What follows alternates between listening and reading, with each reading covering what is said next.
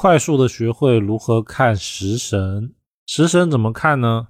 市面上会有很多不同的门派，每个门派的论法都是不一样的。比如说，有的需要先看身强身弱、命局是否有帮扶、阴阳五行的平衡等等等等。那我个人认为，每个门派都没有错，而只是说我们的取向不一样，或者是当下这个单元我们想要告诉大家的内容不一样，所以会有差异。而这个课程呢，我重点的是教大家如何快速的学会用食神，判断食神的吉凶，并且呢，知道这个食神是对应。在我们生活上的哪一个部分？也就是说，教大家怎么样的快速使用它。也因为这样呢，我就把一些比较需要学习的基础知识给它删掉了。这部分呢，我会在其他的课程单元里面再详细的解说。首先呢，我们重点要看的是食神所落入的年月日时，以此来论吉凶。比如说以右图为例，它就是年柱年干入了正官，月柱入了正印，而年柱正官，月柱正印呢，大部分的学习都会比较好，就是小时候他就会念书，并且呢成绩比较优异，长大以后呢也多容易从事公家机关或者是正途公民的行业。第二个呢，看的是两个食神之间的交互作用。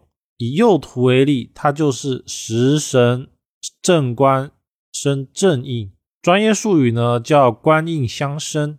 这种呢代表当事人学业事业会锦上添花，好上加好，也代表了他出社会以后容易得到贵人领导的帮助而步步高升。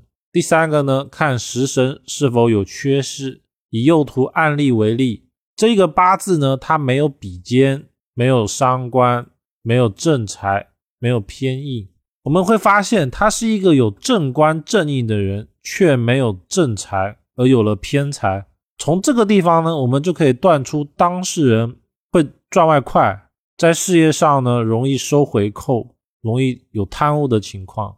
没有比肩呢，代表了当事人朋友比较少以外，他。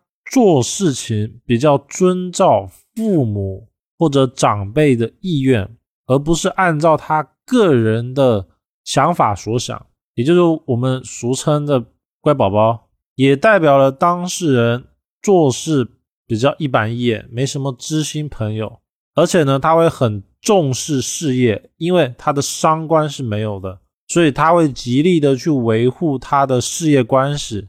保证事业是比较好的，也因此呢，当事人对他的事业是比较重的，加上当事人没有正财，所以呢，他的特质就容易偏向是以工作事业为主，而比较不会去关注他的家庭配偶关系，因为正财是男人的夫妻心。那我们一般看的食神呢，有比肩劫财。食神伤官偏财正财正官七煞正印偏印，我这个呢只是大概的教大家说食神到底能断出来什么样的相，到底能断得多细。那我这个案例呢，当事人就是一个大学的教授，并且是一个系主任，他呢就很直观的反映出了正官正印的这个相，并且他八字没有伤官。没有比肩这个相，对当事人来说反映的非常的准确。当事人确实从小到大就是听他爸妈的话，考到了一间好的学校，之后到了大学去教书，人生的重心呢也以事业为主，而且呢做事一板一眼，但是会偷偷的给小孩子开小灶，就是给学生，而且呢会收受有红包的现象。因为这个案例是我从他的。一个学生手上拿到的。讲完了这个案例以后呢，我们后面就会重点的教大家怎么样去判断食神落入到年月日时所产生的效应。食神如果没有出现在八字里面，会有什么样的效应呢？在后面的课程都会详细的讲解。